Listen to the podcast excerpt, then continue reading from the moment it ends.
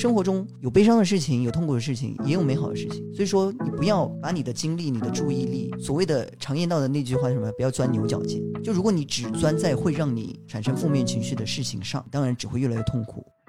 特别是上一辈的老年人会觉得，你去看心理医生，你就是心理变态，或者说你心里有疾病，甚至很多人会觉得我去看心理医生或者说心理咨询是一件非常可耻的事情。但其实不是的，每个人可能都有一些，就是刚才我提到心理不健康的那个状态啊。所以说，你要让自己更健康、更积极的生活，更好的生活，通过这样的一些外力是很有帮助的。大家好，我是首席男主播 Teddy，我是噗噗猫，我是柚子，我是晴朗。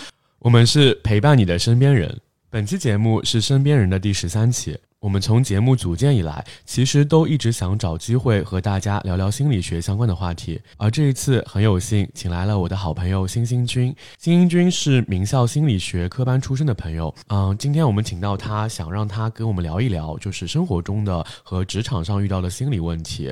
那我们是希望能够通过闲聊和心理疏导的方式，帮助我们几个主播还有听友们舒缓一下来自生活职场的压力，帮助自己更好的了解和认知。自己发现并看见那些属于我们的幸福和愉悦。那下面就有请嘉宾星星君给我们简单介绍一下自己。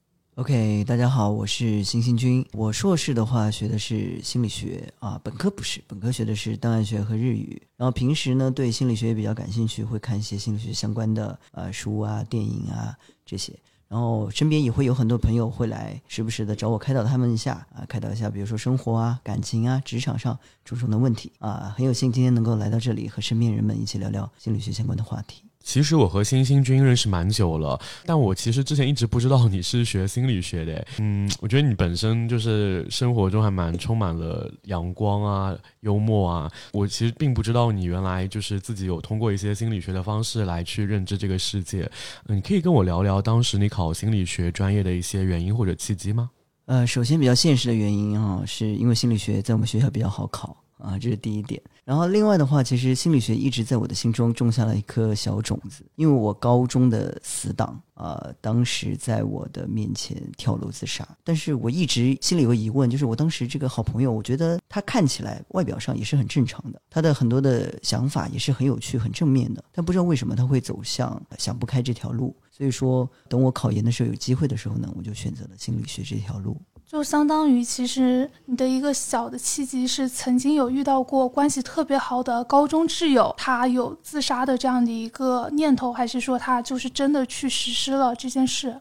呃，他有念头，并且实施了这件事情。因为我当时读高中读的是文科班，然后刚分文科班的时候，他是一个还蛮神奇的男生，就是很喜欢看历史书。然后我和他呢，自然而然也成为了比较不错朋友，经常啊一起吃饭呐，因为我们是住校制嘛，然后一起放下学，然后周末的时候再回到家里。但是他有点奇特的一个点，就是他经常会说些在高中时代我们觉得很不可思议的事情。比如说，他说他一个人去广东生活过，然后我们就说，哎，那你说点粤语我们听听啊，就觉得粤语很高级啊。然后他说说说说巴拉巴拉巴拉说了一堆，然后我们一听说，哎，这和我们在那个 TVB 里面看的粤粤语不太一样，哎，他说哦，我说的是潮汕话，哦，我们就信了。然后后来过了一段时间，他说，呃，我之前也去日本游学过一个人，我们觉得太酷了吧。然后我们说，那你说点日语来听听，我们看看和动漫里一不一样。他也巴拉巴拉说了一堆，我们说，哎，好像又不太一样。哦，他说我这是关西腔。就是他会说一些，就是把自己显得很厉害、很特别的这些点啊，这是生活中稍微奇怪的一个点，但其实无伤大雅嘛。然后直到有一天我们返回家里的那个周六，然后他开始说一堆很奇奇妙妙的话，就是说什么我要离开了，去到另外一个地方。我去了那个地方之后，你记得要帮我继续追漫画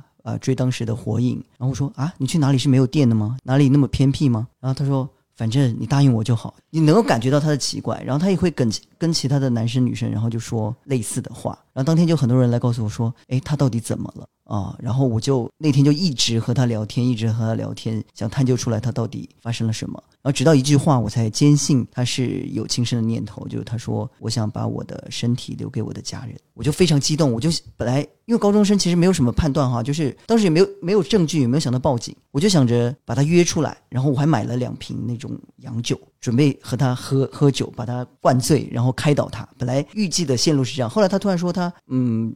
不能出来了，因为他要把他身体留给他家人。我就在凌晨两三点钟的时候冲到他家去啊，然后冲到他家，我就猛拍门，然后猛打电话。他家的一开始是他奶奶接的电话。整个人就乱掉，你想想，想象一下，半夜两三点钟，那个门咚咚咚咚的拍，然后那个电话咚咚咚的响，你也不知道发生什么，就很混乱。然后后来是他的父亲，然后开了门，然后进去之后，我就说快快，那个谁谁出事儿了。他说出什么事儿？刚刚孩子站在那呢。然后我们一进去去他房去他家，就他家也蛮大的，然后就空无一人。然后直到他妈妈就是从他的房间往下看，突然尖叫，我也跟着去看了一下，就看下面有个人影。对他跳下去了，但因为他家其实不是很高，他家四楼，然后我就冲着跑下去，冲着跑下去之后，然后就看着他倒在下面，然后我就赶紧打电话打幺二零，然后后来他爸爸就送我们去医院抢救，然后那个时候我才开始啊嚎啕大哭，然后后来呢，他家里人在他家找到了那封遗书，然后他本来是想用别的方式窒息啊，还是烧炭之类似，具体我也忘了，但可能当时因为我去找他，那个情急之下，他一下情急，所以他就从楼上跳了下来。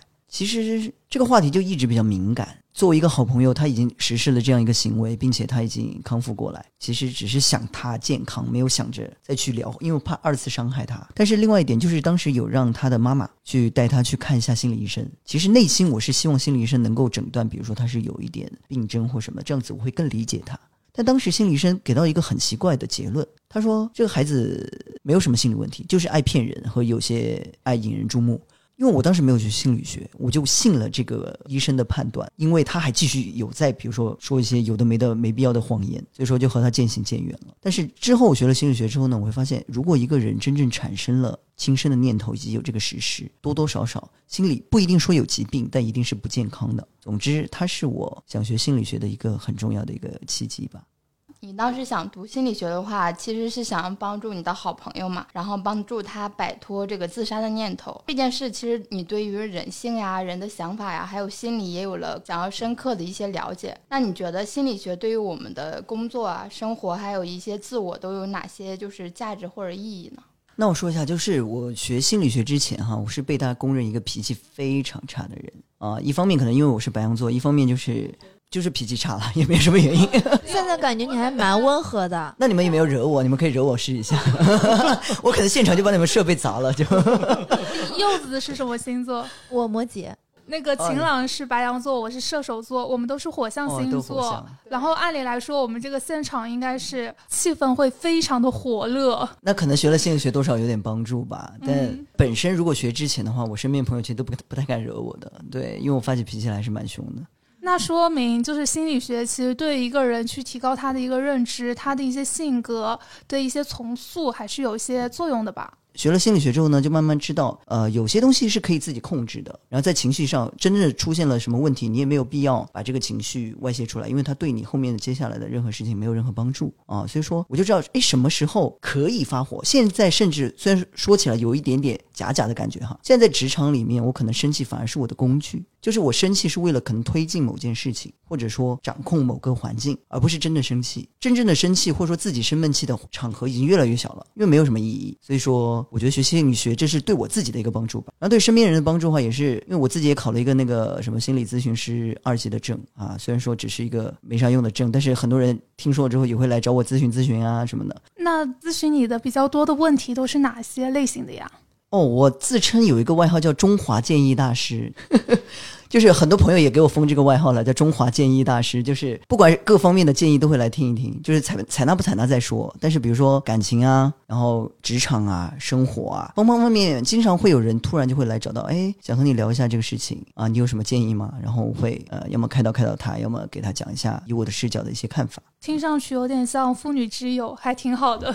对了，当然除了妇女，其他人也会也会来了，不设限。对，因为听你说话的话，就已经感觉到很治愈了。嗯，别假，没有了，我是发自内心的在夸你。嗯，其实我今天一开始不是很想来录制节目的，但是因为之前也是跟新君有线上沟通过嘛，我们之后是要聊呃心理的话题。最近其实是一个很突然的一件事情，就是五月的一开始我就很 emo，一开始是为了看那个漫长的季节，被那个哑巴弟弟，还有包括沈墨和王阳的故事，导致我每天都是泪流满面的。然后后来就是我的小猫也是在五月初就突然一下子病逝了嘛，就是早上九点多钟。刚刚在宠物医院那边的医生跟我说，他拉完臭臭，然后一切都好。结果不过十分钟就跟我说猫咪在抢救了，就当场就走了。嗯，其实这件事情对我的打击是很大的。嗯，虽然说我今天其实状态已经稳定下来了，包括我今天也是比较乐呵的跟晴朗一起过来录节目，但是。我回家之后，我肯定还是会忍不住想要哭的。就是聊到这一块的话，真的就是会很难受。我很想去摆脱我这样的一个负面情绪，因为我前几天都没有去上班，然后基本上都在家里头。就我想知道，新英君，你能不能给我一些比较好的建议啊？我很理解你的感受，我很理解你的感受，因为我自己也有养过宠物，然后也有离世，包括我很至亲的亲人。也曾经离开过。就现在，其实我时不时的，比如说看类似的电影，或者说想起类似的事情，内心还是有一点点的悲伤，甚至忍不住会哭。这说明你是一个很感性、很温柔的人啊！你当初对你的噗噗，对吗？嗯，对，是的。对噗噗付出的那些爱，然后你们的一些经历，你是有用心、有真心的去付出的。那人其实就是这样，人与人之间，人与我们心爱的。呃，宠物心爱的事物之间其实是有联系的。当这个联系突然戛然而止，并且是不受控的时候，你肯定会有悲伤，肯定会忍不住有负面情绪，这是人之常情。首先建议的第一点就是要接受自己的负面情绪，就不管这个负面情绪是悲伤、痛苦，甚至是恨意，甚至是厌恶等等各种各样负面情绪，它之所以会产生，它它是有原因的。首先你要允许它的存在。当你回到家，你看到那个猫窝、那个逗猫棒，或者说你看到噗噗的视频。然后想起来，噗噗本来要钻进你被窝等等的场景，你可以赶上，请允许自己赶上，这是你的权利，嗯，这也是噗噗允许的权利。但是再下一层呢，不要被你的情绪裹挟和绑架，不要一直陷在这种无止境的这种悲伤和反复中。我觉得你来就大家一起聊聊天啊，你和朋友，因为我刚刚也有听到你笑嘛，对吧？就是生活中有悲伤的事情，有痛苦的事情，也有美好的事情。所以说，你不要把你的精力、你的注意力，所谓的常言道的那句话是什么？不要钻牛角尖。就如果你只钻在会让你产生负面情绪的事情上，当然只会越来越痛苦。有些心理疾病就是它没有任何原因，比如说抑郁症，没有任何原因，他就会感觉到很低沉、很难受，沉迷于这种情绪了，他无法控制了。所以说最好不要走到这一步。那在这个时间段的话，比如说有哪些让你开心的事情，你都可以去做。哪些比如说和朋友来聊聊天呢？购物啊，唱歌啊，看你喜欢的剧啊，对吧？这些都是能够让你。感受到积极能量的事情，那你都可以去做它。但是同时，你不要一直很抵触，说哦，完全就不去想悲伤的事情，不去想悲伤事情，就是一种压抑逃避的状态。就你压抑它、逃避它，但它还是存在在那里的。它可能在你心里某个角落还不在，慢慢放大，慢慢放大。你背过身去了，但等你转过头的时候，你发现啊，它已经大到你无法承受。所以说，我们一直说情绪管理，情绪管理，情绪管理是什么意思呢？就是你要接受、识别自己的情绪，懂得什么样的情绪该放在什么样时候，遇到什么样的情绪的时候应该怎么样去处理，而不是一味的说“我这辈子我只要开心，我只要快乐，我只要我只要被赞赏、被认可”。那你遇到那些负面情绪的时候，你就会很难处理。所以说，接受负面情绪，但是也要适当的控制，不要让自己一直沉溺在负面情绪当中，然后去尝试找到一些能够把这个情绪排解掉的方法。谢谢星星君，真的，刚刚听完你说这些东西，我心里是好受了很多。虽然说可能这几天还是会时不时的会去想他，甚至是可能会没有办法控制自己会想去流眼泪，但是我觉得还是就是多跟大家聊聊天，没事去我的我们的粉丝群去跟大家去聊一些有趣的事情，去移情的话，我觉得这样子的话，内心确实会好受很多。包括今天我也有跟我们之前的嘉宾做同声传译的一个小姐姐聊天嘛，她跟我说她有五。只小猫咪，它有一只是特意它从北京带过来的小猫，叫狗狗。因为那只小狗特呃，那只小猫特别可爱，像小狗一样的在家里闹来闹去。他跟我说，如果是他的话，他也没有办法去接受这样的一个小猫的离开。但是另外一方面，其实就是小猫也知道，呃，如果它突然的离世的话，它也是不想让爸爸妈妈过多的时间去操心它。它其实也是对爸爸妈妈的一种爱。可能就像之前提前退休的一个主播，他安慰我。我说小猫咪只是回了喵星，有事暂时走了，但它一直会在天上陪伴着你啊！不想说了，我怕我再说下去会想哭。对我眼眶有点有点泛红，因为我也想起我当初的猫。嗯，然后这一点也是另外一个很好的开解方式，就是你找和自己很相似经历的人，因为我们一直说人类的。什么悲欢并不相通，但是有相似性的。比如说外国会有很多的互助团体，我们看美剧经常会看到那个，比如说戒酒的做一圈啊，嗯，搏击俱乐部，对对对，就是他们有相似经历的人会做一圈，所以说像你这种，呃，你也去和养过宠物的人，或者说也失去过宠物人聊聊天，看看当当初他们是怎么走过来。既然他们可以走出来，那你也一定可以。他们也会给你很多积极正向的话语。因为当时我的猫，我的猫叫小巴，就当时它离开的时候，其实我也蛮蛮自责的，因为因为也是没有很及时的注意到他身体情况。等我去送医，然后虽然也花了很多钱，但是其实时间也有点晚了。每天去看他，他也是在那有正常的拉粑粑呀、吃东西啊什么的。然后也后来医生让我说差不多了，他们能能做的也就这些了，然后就回去准备好好养着。我本来充满希望，觉得他已经康复了。有一天我上班，然后回去的时候，我就发现，然后整个身体就僵硬了，然后我就非常的痛苦，非常的自责。而且后面也有朋友说让我再养一只啊什么的，但是养过宠物也都知道，就是短时间内还是比较难接受，因为不一样嘛。虽然都是猫，但是每只猫真的还是挺不一样的。对，但是你这样子的话，立马去养只猫，这样其实是很渣男心态的。就像刚刚跟前女友分手了，不管你是主动的还是被动的，但是你要忘记前任最好的方式，要么就是通过时间，要么就是立马开始下一段恋情。嗯，嗯是，就是怎么说，也不说是渣男吧，就每个人的开解方式不一样。我没有养哈，但是我也理解你的说法，就是如果你觉得一只猫猫刚走掉，马上养一只猫猫啊什么的，无缝衔接了。对，无缝衔接。但有些人可能就想找一个很很像的替代品，因为他无法切割掉这个。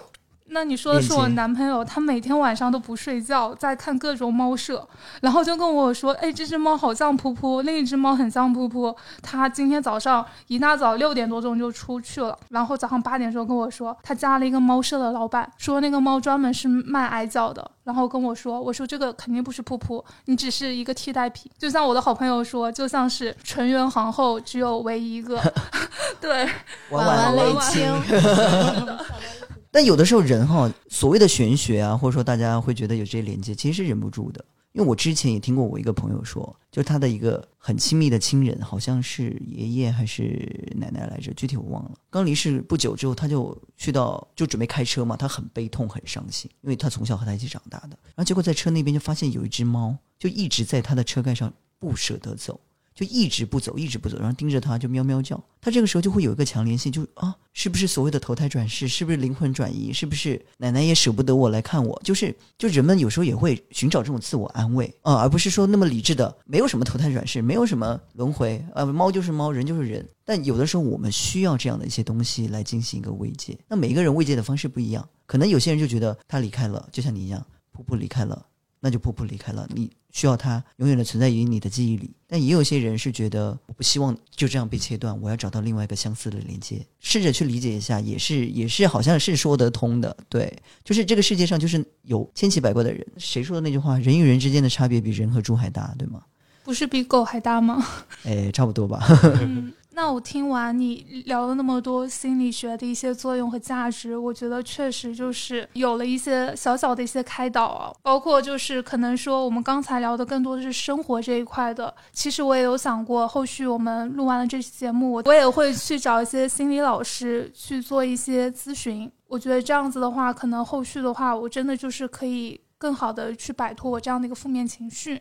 对你刚刚提到就是心理咨询，其实也帮大家科普一下吧。就是特别是上一辈的老年人会觉得你去看心理医生，你就是心理变态，或者说你心里有疾病，甚至很多人会觉得我去看心理医生或者说心理咨询是一件非常可耻的事情。但其实不是的，心理疾病就是每个人可能都有一些，就是刚才我提到心理不健康的那个状态啊。所以说你要让自己更健康、更积极的生活、更好的生活，通过这样的一些外力是很有帮助的。另外，为什么有些疾病是叫心理疾病？因为它就像身体上的疾病一样，是不可控的。就你突然感冒了，你得新冠了，你得甲流、乙流了，你不是想得的，你是控制不了。你得到了这个病之后，然后你会难受，你会痛苦，你需要靠药物、靠休养、靠各种各样的治疗才能好的。心理疾病也是这样的，他不是说得了一个病，然后我就真正能够自愈。有些有些疾病，他一定是要通过专业的手法，甚至药物治疗才能够好的。所以大家一定不要有可耻的心理。如果你觉得最近你这心情很差，或者说因为很多事情你真的很不舒服，你和朋友聊了也没用，那该去寻求这种专业帮助的时候，请大胆去，因为对你一定是好的。确实，确实，因为我研究生的导师他就是这样，他是那种肌肉很强壮的那种男生，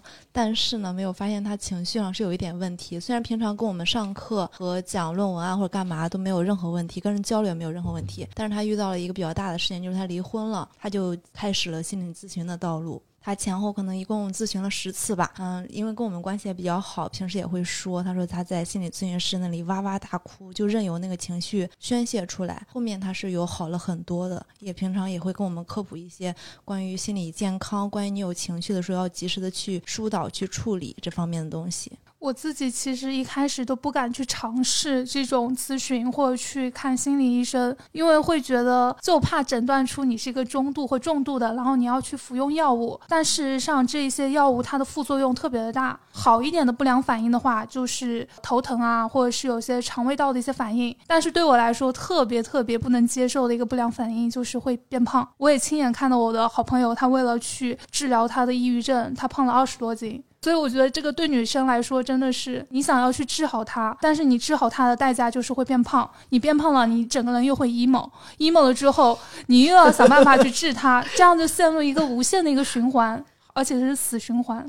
但我觉得这个东西要早点发现，早点去接受会比较好，早点疏导比较好吧。不要等到一定到什么程度了，需要去吃药了再去干扰它。心理咨询一个作用就是要直直面自己的情绪。是的，对，一而且一般来说，你刚刚说的这种。中重度的抑郁啊，什么其实没有那么常见的。你这种观点，其实你换到身体上，就有点像有一些老年人，他死活不去医院，不去体检，因为他就怕体检出来有癌症。他觉得我不体检，我就挺健康的，我一体检，我好像就有事了。但其实不是的，就是只是可能有这样的巧合。但是你体检，以我们正常的科学的，对吧？我们学读过一点书的来了解，你正常的定期的去体检，你定期的可能去了解一下自己的心理状况，肯定是好的。你你刚说是一个比较极端的情况，对？那你有做过这种心理的疾病的量表吗？你有做过吗？我读书的时候，读硕士的时候有做过一些，但我之后没有哎，因为对，因为我个人还没有遇到特别需要求助的情况。那我可能要跟你们自曝一个我四月底的一件事情，就是我和我们节目的关灯兄去同济医院看了他们的特色科室心理科，我们做了很多量表。我当时做这个表的时候，我都做的烦躁了，就是几百道题。做完了之后，我们就是去交表，医生找我们两个人进去谈话。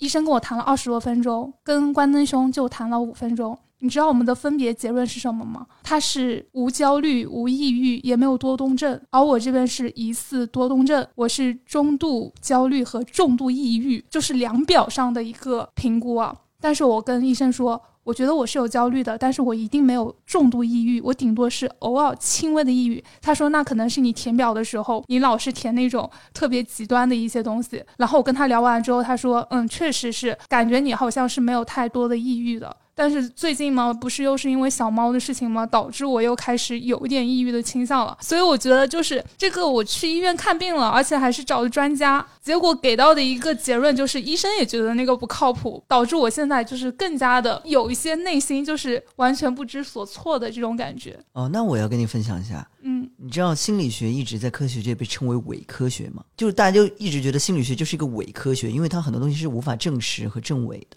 而且心理学里面，我们也知道有很多流派，比如说精神分析，比如说认知啊，比如说行为，还有各各种各样的流派。那每一个流派对于某一同一件事情、同一个问题，它的解决方案、解决方法，它的甚至逻辑都是不一样的。为什么又伪科学里面又带科学呢？它又实实在在的有一些心理情况，它是通过很多的实验来得到的一个结论啊，是有啊实验和数据来支撑的。每个人去看心理医生的时候，其实也有一点，说实话有点碰运气的成分。你要找到适合自己的流派、适合自己的心理医生和导师来开导你会比较好一些。就是这个东西不像数学或者说物理，它现在是有唯一解的。就是比如说你刚刚说啊，我最近因为噗噗过世，我很伤心，我要怎么办？这个东西是没有唯一解的，不是说有个公式说哦，因为你遇到了宠物过世这件事情，你做什么一定可以怎么样？没有这样的答案，每个人的答案不一样。每个人的情况不一样，就人很复杂，人真的太复杂，人心太复杂了哦。所以说，这是心理学一直探究的点，怎么样在复杂之中摸索到一些些规律。但直到现在，我觉得都没有摸索出所有的能够普适性的做法或者规律。所以说，如果你因为一个量表，或者说因为一个所谓的专家不合适。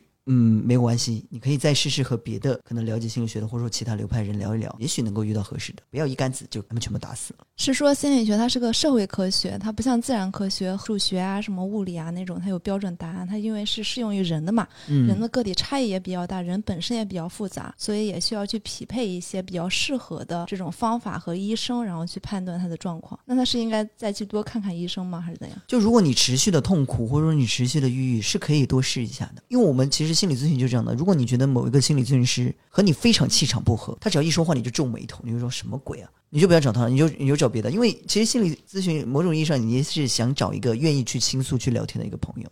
有些人喜欢交比较沉默寡言的朋友，有些人喜欢交比较话多话唠的朋友，有些人喜欢交比较知性的朋友。Anyway，就是每个人的选择不一样，没有对错。所以只要你痛苦，你就去寻找让你不痛苦的那条路，这个方向肯定是对的。诶，其实像这两年不是因为疫情后，其实整个就业大环境都不是很好，然后很多人其实面对裁员啊，还有一些人际关系的复杂的问题，其实会有很多呃，就是我们身边人的听友出现了一些职场压力啊，还有一些职场焦虑的情况。我们之前做过一个，就是呃，就是在我们的粉丝群里面有去呃稍微收收集了一些就是听友们关心的一些呃问题，发现其实还蛮多人有职场焦虑的，那你能从呃心理学的层面上来帮大家分析分析导致这些焦虑与压力出现的一些常见的职场原因有哪些吗？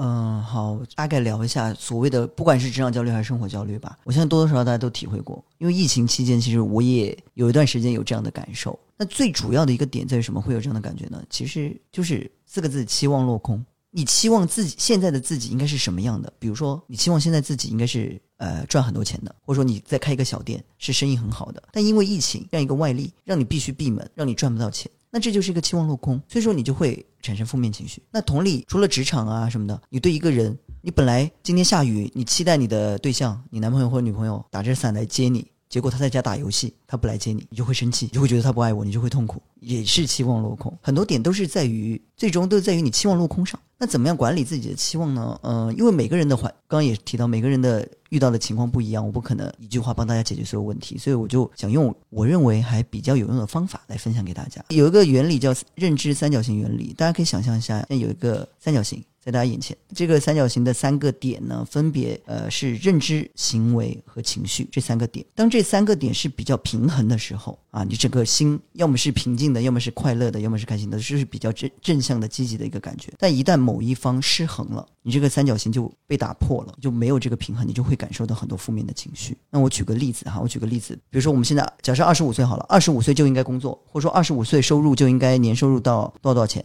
啊，年薪百万是吗？其实二十五岁还在问麦当劳这个东西怎么领。对，就比如说，呃，假设你刚举的这个例子啊，有个人认为我二十五岁我就应该年薪百万，但是他最后年薪只有十万，对吧？年薪百万是他对现在的自己的一个认知，对自己的期望，但是事实是。他只有年薪十万，那这个落差就会让他通过各种各样的行为去搞钱，对吧？他会去想办法去当微商啊，去去呃刷单呐，去干嘛干嘛，做各种各样的行为，就为了到百万。他通过了各种各样努力之后，他发现哎，也才二十万。他落差还是很大，那他的情绪上开始出现各种各样的问题，就会要么恨自己能力不行，要么恨这个世界，要么恨疫情，各种各样环境，他总有不好的点要发泄出去，他就会陷入不断的痛苦当中。所以说，我们我们应该怎么样呢？就是首先我们应该认清一下事实，认清一下事实，就是我们现在产生这个负面情绪原因，这个情况是由什么导致的？抱有幻想导致的。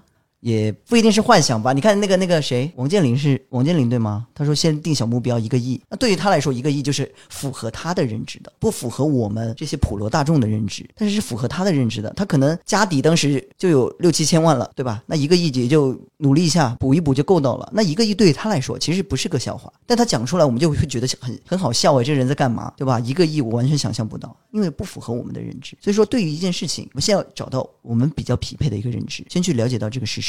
啊，然后我们才有对应的行为，然后去满足自己的期望，我们才会有一个比较正向、比较积极的一个情绪。呃，怎么样来了解我们这个认知三角形这个原理了？我们举再举点例子好了。比如说，有些人关于事实的一些问题会有时间压力，啊，比如说有个工作，今天告诉你要做，你明天或者后天你就要交，对吧？这是一个时间压力，是个事实上的问题。然后或者说工作分工，就明明我和他拿一样的工资，为什么我干的做牛做马，他天天在那呃喝茶看报，或者说绩效考评啊，就我们感觉都挺努力的呀，然后我我做的成果也差不多，为什么我是 C，他是 A 等等等等，这些都是我们先识别这个事实啊。首先刚刚举的这个例子，一个工作来了啊，你明天就要交，你会感觉到。时间上的压力，对，这是时间上的压力。有些人会觉得，如果我做不完啊，就是我能力的问题，或者说这个压力给了我，我就很焦虑啊，我好痛苦，我会觉得我被我被我被欺负了或什么的，对不对？就是会有各种各样负面情绪袭来。但是这样负面情绪是不必要的，因为时间压力摆在那里。OK，你你靠自己的行为能做多少做多少，能做完，或者说你提前去和你的领导沟通啊，这个时间比较紧，我大概能够做呃六十百分之六十给到你，可不可以？如果不可以的话，那我做到某个度，但是你自己内心知道，哦，这个时间大概完成这样就 OK 了，然后你不会觉得很痛苦啊，不会因为一件事实啊让你产生不必要的负面情绪。就是那个事实摆在那里，但是怎么看是由你自己主观去决定的，是吗？然后只要我们换个角度去以乐观积极的心态去对待，但我感觉这个大多数人还是。比较难做到的，可能也需要一些心理学的知识，才能帮助我们有这样的方法去引导一下，才能做到这样的心大或者说豁达嘛。呃，我们大部分人遇到一个问题的时候，更倾向于是什么？倾向于去改变这个事实。假设我对象啊喜欢抽烟，我讨厌抽烟，这是我的认知。我们大部分人的第一反应都是去让他不要抽烟。我们大部分人都是想去改变事实，但是有些事情你无法去改变的时候，你就会。你就会难受，你会觉得他继续抽烟，他不爱我啊，他继续抽烟，他不在乎我，不关心我，或者说我的能力不够，我不够重要，你会有各种各样的负面情绪。但是其实有的时候我们要达成这个平衡，改变事实是其中一点，还有另外一种就改变认知。就比如说你会觉得抽烟是他的习惯，那他你会发现他有的时候在你面前他尽量不抽了，但是他还是忍不住会去其他地方抽。那这个你会觉得哎，他有在做一些些改变，那这个只是他的一个习惯，不代表他不爱我，不代表他。对我有什么样的负面看法？你慢慢学着去接受一定的事实，那也是一种成长。控制自己可以控制的，呃，接受自己不能够控制的。就当我们认知范围内这个事情是我们能够控制的时候，我们努力去控制它，努力去改变它，改变到它符合我们的期望。那我看，其实很多群友在群里聊天的时候，会发现，就是因为现在裁员潮，很多人就很不安全，觉得未来就是不不那么确定。那怎么样以一些一种正确积极的心态来看待裁员这件事情呢？就是，嗯，我也有朋友，比如说我也有朋友在腾讯啊，在一些互联网大厂，可能真的有面临所谓的裁员潮。那我们用刚才我们那句话，控制自己可以控制的，接受自己不能控制的这句话，我们怎么来做呢？首先。工作能力对吧？他能提提升的，能够有的价值的，那他肯定要保证这一块儿。另外，有人事决定权的，不管是领导也好，还是人事也好，还是大老板也好，他要去尝试 work 一下，然后嗯，要么证明一下自己价值，要么有些卖卖惨，对吧？啊，我房贷车贷，呃，什么什么什么什么贷都还有呢。你要用这样的一些方法啊，去尝试，这些是你自己可以控制的，尝试达成自己期望，不被裁员这个期望。但是有些情况就是你做的已经很好了。你是一个很优秀的人，你很有价值，但是这个时代来了，他就是要裁员，他不看你的这些因素，不看你的这些努力，嗯，然后有些可能好的公司还会给你二 n 啊，n 加一啊，n 加二啊什么的，你还可以缓一段时间。有些没那么好的公司，可能还想办法把你逼走，啊，我相信也有这样的。情况，我今天来的路上，朋友给我打了个电话，还是因为他最近在处理那个就是欠款的，就是官司上面，然后昨天刚去开庭，就真的有这种情况。哦，就仲裁对吧？对，嗯，我也有很多朋友在仲裁，大部分还是仲裁赢了的，所以大家，这就是你可以控制的部分，对不对？你去仲裁，你去通过法律的手段去给自己维权，这是你可以控制的部分。但是最后的判决，你你所有的证据都提交了，所有努力都做了，最后判决如何？那这是你不能控制的部分，你不要因为这个结果而去自罪自责，觉得自己啊不行啦，觉得自己很烂。这是我们想讲的另外一趴的呃点，就是任何一件事情发生的时候，我们要看怎么归因，就归纳它的原因。这件事情发生原因是在谁？比如说，呃，今天一直在举这个例子哈，比如说猫猫过世，猫猫过世的原因到底到底在谁？如果是你。天天回去家暴他、饿他、打他，那原因在你，对吗？但是我相信你没有这么做，你很爱他，但是因为一些可能意外、疏忽，或者说就因为啊先天的情况，他得病了，他离开了，那你不可能怪自己，你不应该怪自己，嗯，对，我在这补充一下，它是基因疾病，它是肥厚性心肌病。其实小猫咪有百分之十五的概率患上这个病，包括我们粉丝群有群友，他的猫咪得这个病，他可能是发病的当天送到宠物医院，他就已经呃离开了。我的猫咪其实是三月份就是发现的，也是吃药打针护理了两个月，但是没有办法，其实得这个病的小猫咪，它活着也是很痛苦的。现在有的时候就是。自我安慰就是他其实离开了，他可以少受很多痛苦。另外一块，他也不希望他的爸爸妈妈天天请假在家里陪他，哦，影响了自己的工作。其实我就有时候想，啊，我要归因就归到这个小猫咪，它实在太太乖了，太善解人意了。不说这个了，说这个又难受了。对，就是你刚刚也提到它是先天性疾病，那这就是一个你不可以、不可能控制的一个原因。那这个时候你就不要归因在自己。亚洲社会，特别是中国社会，有一个情况，就是发生什么不好事情的时候，大家都喜欢怪自己，特别喜欢怪自己。就是比如说电视剧里面，呃，你也经常看到什么女生打个电话约那个男生出来，那个男生出车祸了，这个女生就啊，就觉得都是我的错，然后哭天抢地，然后要死要活。在外国人就会告诉你啊，这就是个意外，因为我们接受的教育就是这样的，从小被老师、被家长都是教育说，你先从自己身上找原因，无论发生什么事情，我们都是这样被说的。可能是一种社会驯化的结果吧。对，然后这个问题的话，我又想到了一个职场 PUA，因为我觉得会 PUA 我们的领导，他们可能从小也不能说从小被他们的父母 PUA 长大的，所以我现在也想过渡到下一个问题。这个问题的话，也是我们群友有天天在聊的，包括每次聊到这个话题，群里都会炸出十几二十个人。我其实我跟柚子两个人都是属于讨好型人格，呃，虽然我没有遭遇职场 PUA。但是我是属于那种不会去拒绝别人的人。那柚子这边他遭遇的一些问题会比较的大，就是他的领导可能存在 PUA 他这样的一个问题。那要不柚子你自己来讲一下？刚刚正好也讲到认知、行为和事实这三个点嘛。刚刚说事实，其实我也正想趁着星星君在，专业的人士在，把我这个事情讲一下，请教一下。事情是这样的，其实我其实本身就有一点点讨好性人格在，然后我这个领导呢，他又属于那种控制欲很强，平时我在 工作中的 一举一动，嗯，就几乎我每个小时都在干嘛，他都要知道的，就那种。这是大前提，然后呢，其中一个小的事件让我比较不舒服的是那天上上周的时候，我智齿不舒服，我连吃饭我都吃不了，好几天都喝粥，嘴都张不开那种状况下，他非强迫我晚上去一个饭局，我都跟他请假了，我说我今天不能去，然后。当天那个饭局也不是很重要，结果他又讲我这个年纪就是要学一些应酬啊，怎么怎么样，你要在这个里面学什么，要给人端茶倒水什么的。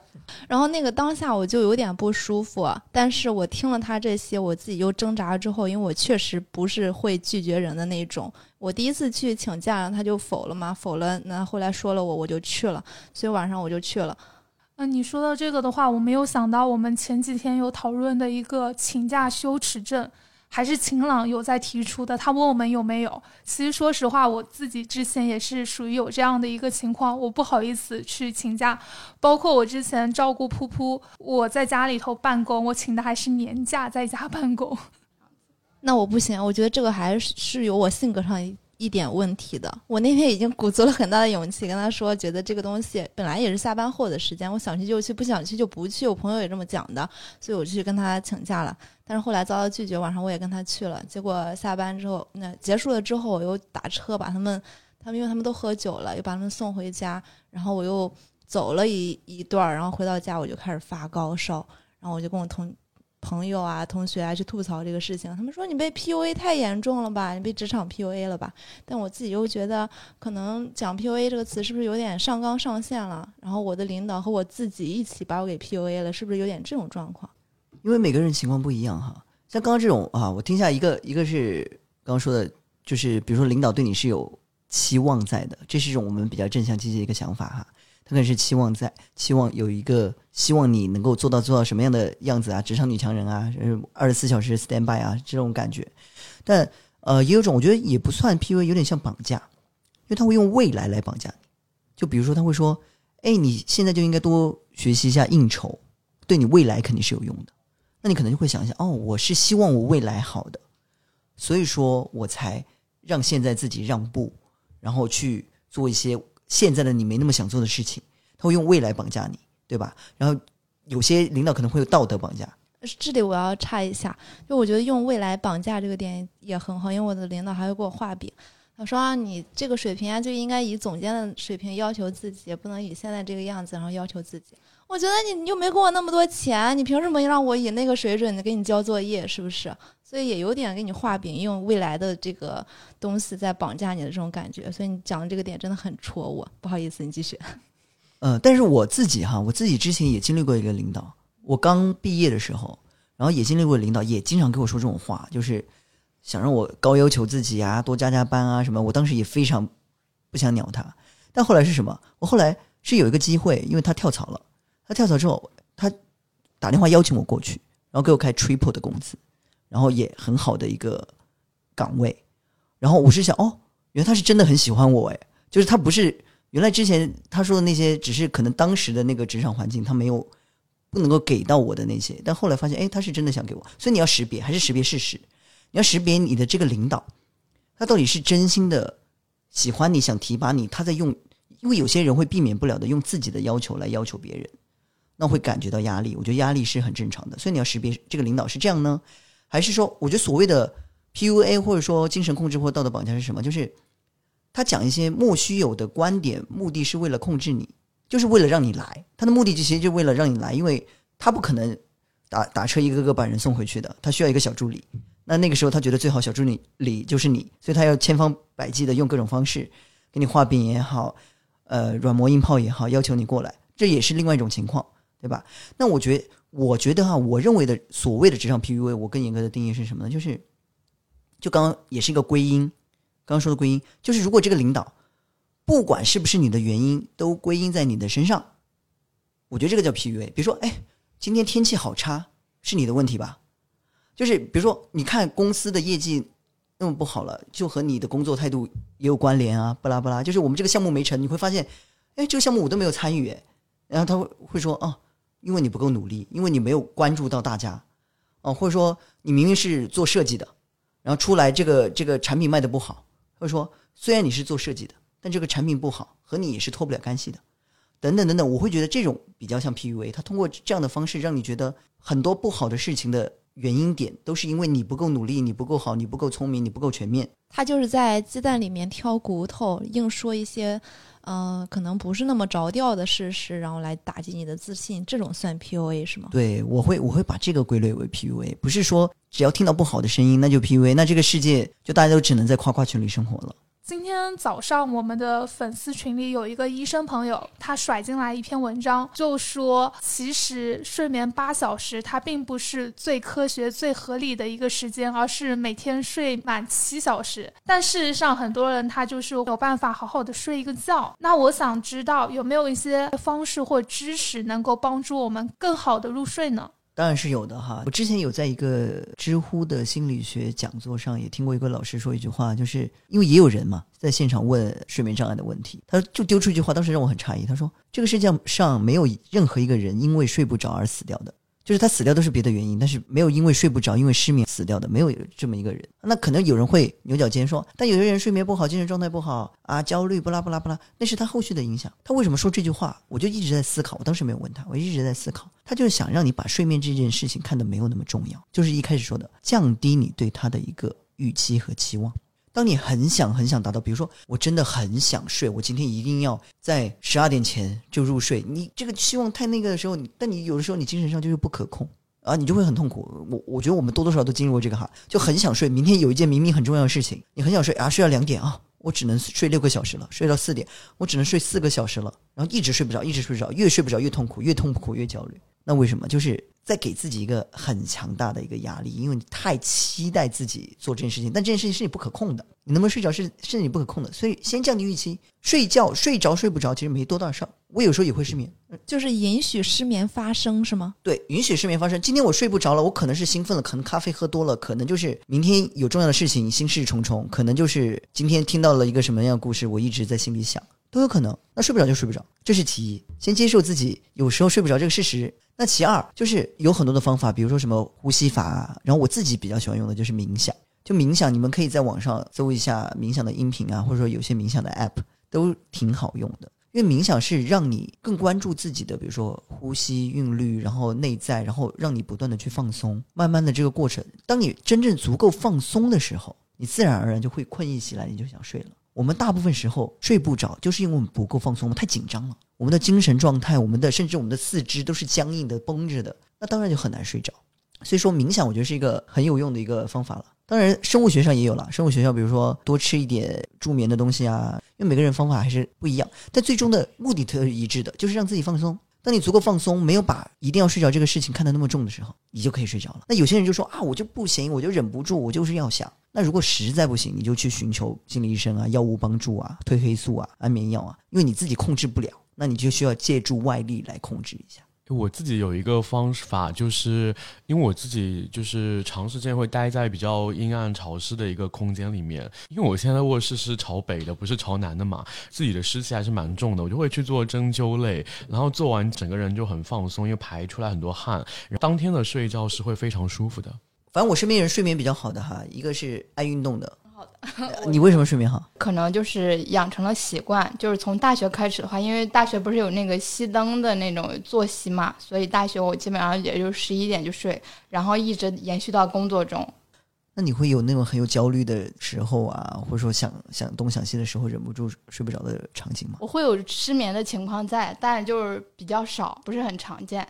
而且我也有运动的习惯嘛，就是去完健身房，然后回来洗漱一下，就是可能也比较累了，就能够马上入睡这样子。对，就不去想这些东西，而且如果你想的事情它能够解决了，你自然而然之后也就能睡了。但刚刚讲的那个冥想哦，我之前也看过有什么正念瑜伽，但我觉得你不越想越难以入睡吗？啊，不会，你根据引导，或者说你，如果你比较习惯了，你自己会引导，它不会让你去想一些有的没的呀。你晚上睡觉的话是那种放松型的一些冥想，你晚上睡觉的话，它会让你关注自己的呼吸，你深呼吸，然后你平躺啊或者什么之类似的。然后冥想有很多种的，呃，你刚刚说的，比如说正念冥想，那可能是呃白天呐、日常啊可以做做。还有我之前还做过一个很有趣的，分享一下，我做过前世冥想，就是你冥说是你冥想之后可以看到你的前世。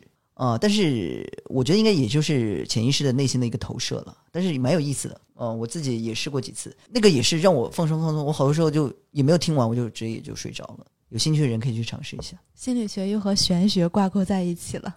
对，然后因为可能还有一个关于生活上大家讨论比较多的，就可能也是因为我是我的年龄到了，然后导致我身边的朋友的年龄也都到了，就他们可能或多或少都会有这种催婚的焦虑，不管是来自父母的，还是来自比如说同龄的已婚人，就是他们可能会对你有这个期许在。那面对这种的话，你是觉得应该如何让他们去应对呢？比如说是调整自己的想法呢，还是去迎合就是别人对你的期望呢？就是社会时钟到了的感觉，对，因为就比如说催婚啊什么的，也是因为比如说父母啊，或者说自己啊，有个期望，就觉得啊，我到这个年龄了，我该结婚了，但是我没有遇到合适的，就很焦虑。为什么？为什么大家都有爱情啊，就我没有爱情啊？就会有这样的一些想法。积极心理学里面也有个也有个说法，我也蛮喜欢的。社会环境里面你要处理的问题是个体与个体之间问题，你千万不要不要去想尝试去解决这个个体和别的个体之间的问题啊。我举个例子，比如说催婚，你要解决的婚姻问题就是。你针对你心仪的对象，或者说你身边的这些男士，或者说这些人，你对他们是什么感觉？你对他们有什么样的想法？你要和你父母解决，就是你怎么样和父母让父母更认可你啊，让父母更理解你，就解决单独的问题就好。那很多很多父母就会杂糅，就他想解决的是女儿和别的男人之间的问题，那他是解决不了的，这个就是超出他解决范围内的，那就会形成越来越复杂的呃乱码。所以说，如果是个人，因为个人我我不太好，就是站在个人的角度建议大家到某个年龄结婚或者不结婚，嗯，这是大家自己要攻克的课题，这是大家自己的认知。但是我能给到建议就是，大家解决好你自己这个个体和让你产生这个问题个体的之间的问题就好了。如果催婚这个问题让你痛苦的是你和父母的关系，你去解决和父母关系的问题。如果催婚这个问题让你痛苦的是你和比如说异性之间的相处问题，你去解决和异性之间相处问题，你千万不要把所有的问题一下子都砸在一起，复杂化了哦。就是父母也在催，然后我也遇不到合适的人，然后我自己不够优秀，不拉不拉，然后你就捋不清楚，你会很痛苦。那积极心理学追求幸福的秘诀是什么？人生就是有很多问题啦，就是要解决的，但是你要一个个解决，解决个体。你不喜欢我，我就和你聊清楚你为什么不喜欢我，我要么接受你不喜欢我这件事情，要么我让你喜欢我。就那么简单啊！所以说，不管什么问题，催婚问题也好，什么问题也好，一个一个解决就好了。因为刚刚有提到阿德勒嘛，然后我最近其实有在看，就是关于阿德勒心理学相关的一个叫《被讨厌的勇气》，以这种青青年和哲人的这种对话的形式去讲的。看完那本书，就还是能够解解答自己好多困惑的，会调整自己可能对自己的一个预期啊或者认知这种行为来。我也看那个，那个说是讨好性人格必看的书之一，所以我看了好几遍来着。我也看了那本书，我还听到我们的另外一个我非常喜欢的主播，呃，美妆内行人的主播韩笑，他也很喜欢这本书。说到书，我想请教一下我们这一期心理学的嘉宾星星君，就是感觉你其实还蛮能够认识到自己是怎样一个人的嘛，在认识自己这件事情上，有没有一些就是你学心理学这个成长的道路上面，值得觉得很有必要推荐的一些书籍，可以给我们做一些参考吗？OK 啊，那我可以推荐一些。那我先说一下，其实我觉得不管是书也好，电影也好，和人也好，其实载体不重要，最重要是就这个载体让你有哪些思考和感受，并且可以内化成你自己的东西。所以有些人说啊，我从来不看书，我只看电影，我觉得没问题。有些人看了很多书，但是那些书还是书，都没有内化成他的东西。书的话，我这边建议，我个人我很喜欢看的一类书就是教科书，就教材啊。因为心理学啊，如果你真的很想了解一个东西，比如说你要了解心理学或者经济学或什么的，你就去找最新版的教材来看好了。那心理学最经典的教材，一个心理学与生活，一个叫社会心理学，很厚很厚很厚很大，应该可以砸死人那种啊。但是里面有很多篇章，你可以看你感兴趣的篇章，里面也有很多的案例。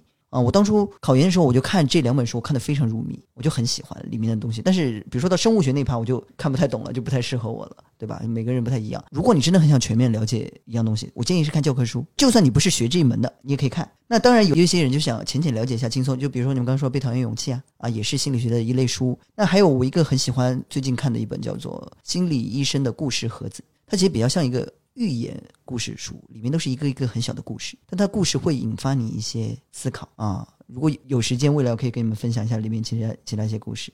今天非常感谢星星君过来做客我们的节目，跟我们聊了那么多心理学的一些知识，又给我们去看待我们的生活、职场。包括一些突如其来的变故，还有自我认知，提供了更多的视角。特别对我来说，我真的今天听你说话，我觉得很疗愈。然后我也会让我的男朋友反复去听这期节目，让他也快快的走出这样的一个悲伤情绪。那今天我们的节目差不多就到这里了。刚才星星君给我们推荐的一些书籍，如果大家没有听清楚的话，我可以再跟大家复述一下。他推荐的书有《心理医生的故事盒子》，呃，心理学生活、社会心理学。嗯，然后如果你想针对一些特定的一些问题，那你就看特定的一些工具书，比如说职场问题，你和领导相处不好，你看向上管理，对吧？你觉得自己性格太弱了，你可以看影响力；你创意太弱了，还有什么创造力还是什么的，反正很多的工具书。我觉得工具书正是我很喜欢的一类书，就是很有用。